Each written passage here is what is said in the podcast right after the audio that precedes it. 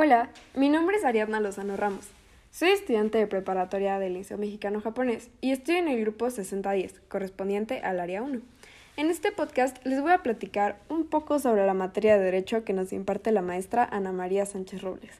A lo largo del curso vimos diferentes temas en relación al derecho en, en México, pero uno de los temas que más me llamó la atención fue el derecho del trabajo. El derecho del trabajo busca conseguir un equilibrio y justicia social en la relación entre patrones y trabajadores. Para empezar a entender esto, debemos saber qué es el trabajo. El trabajo para la ley es un derecho y un deber social.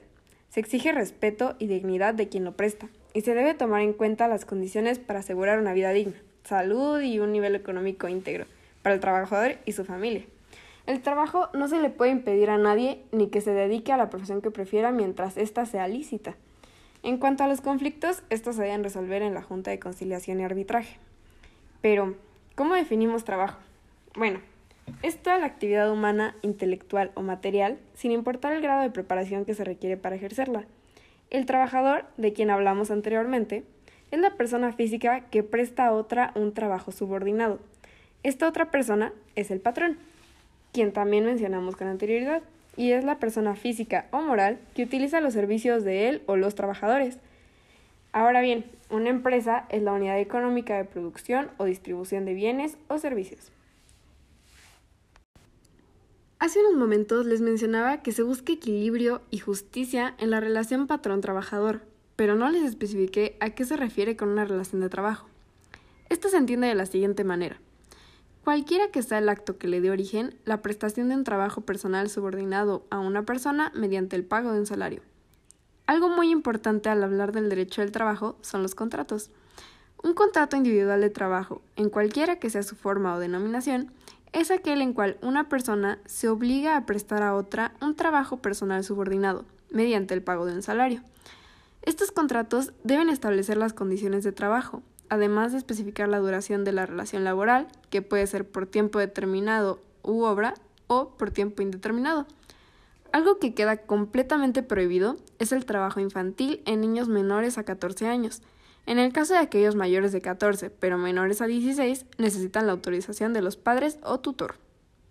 Ahora, haciendo un poco más de énfasis en lo que se debe incluir en un contrato escrito, siguen los siguientes nueve puntos.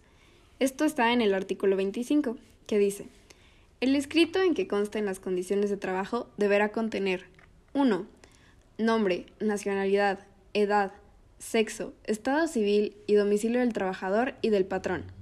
2. Si la relación de trabajo es por obra o tiempo determinado o tiempo indeterminado. 3. El servicio o servicios que deban prestarse, lo que se determina con la mayor precisión posible. 4 el lugar o los lugares donde deba prestarse el trabajo. 5. La duración de la jornada. 6. La forma y el monto del salario. 7. El día y el lugar de pago del salario. 8. Las indicaciones de que el trabajador será capacitado. 9. Otras condiciones de trabajo, tales como días de descanso, vacaciones y demás que convengan al trabajador y al patrón. Algo que es importante mencionar es el artículo 26, que dice, la falta del escrito a que se refieren los artículos 24 y 25 no priva al trabajador de los derechos, lo que se refiere a que si un trabajador no tiene un contrato, esto no significa que no se deban respetar sus derechos. Bueno, en este caso ahora vamos a hablar de contrato colectivo de trabajo o condiciones de trabajo. Lo que les enlisté anteriormente es sobre el contrato individual, entonces, para el contrato colectivo también son nueve puntos y a pesar de que son parecidos, sí tienen sus diferencias. 1. Los nombres y domicilios de los contratantes. 2. Las empresas y establecimientos. 3. Su duración o la expresión de ser por tiempo indeterminado o por obra determinada. 4. Las jornadas de trabajo. 5. Los días de descanso y vacaciones. 6. El monto de los salarios. 7. Las cláusulas relativas a la capacitación o adiestramiento. 8. Disposiciones sobre la capacitación o adiestramiento inicial que se debe impartir a quienes vayan a ingresar a laborar a la empresa o establecimiento. 9. Las bases sobre la integración y funcionamiento de las comisiones que deban integrarse de acuerdo con esta ley. Ahora que sabemos un poco más sobre contratos, no me van a poder negar que nos dimos cuenta de lo importante y valiosos que son, pues en el contrato se debe especificar todo para que ambas partes, tanto trabajador como patrón, no entren en conflicto. Y en caso de incumplimiento o violación a los derechos laborales, este servirá como respaldo para exigir justicia. Otra pregunta que debemos hacernos es, ¿qué sucede con la suspensión de una relación laboral? Como suspensión entendemos que es una situación temporal y no tendría nada que ver con la finalización del contrato. Las causas para que esto suceda y que no representen una responsabilidad para el trabajador y el patrón son las siguientes.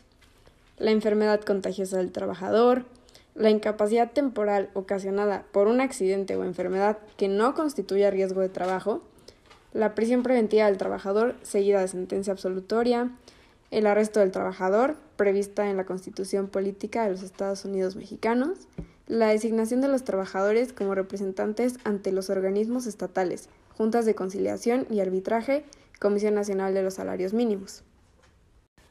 Y si quisiéramos hablar sobre derecho al trabajo, podríamos seguir durante un buen rato.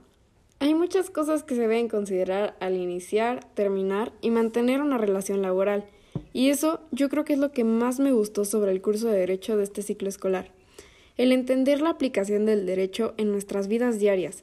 Somos casi adultos ante la ley. Incluso varios de mis compañeros ya lo son y se han empezado a enfrentar de una manera más directa al derecho, simplemente con la adquisición de su INE, que los identifica como ciudadanos con derecho a decidir y, por ejemplo, a votar en las elecciones que se aproximan.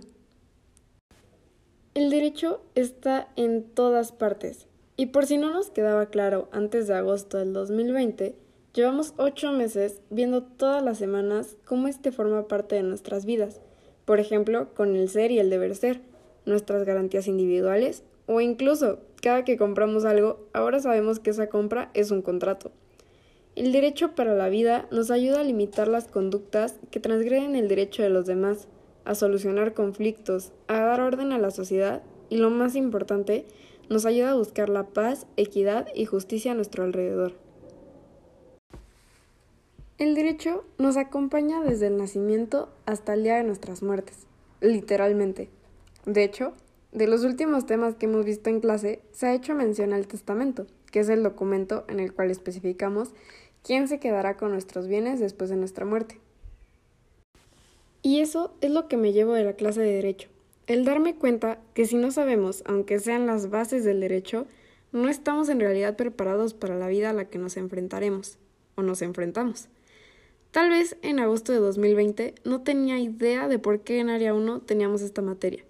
Hoy, a mediados de abril de 2021, lo comprendo mucho mejor. Muchas gracias por escucharme. Nos vemos a la próxima.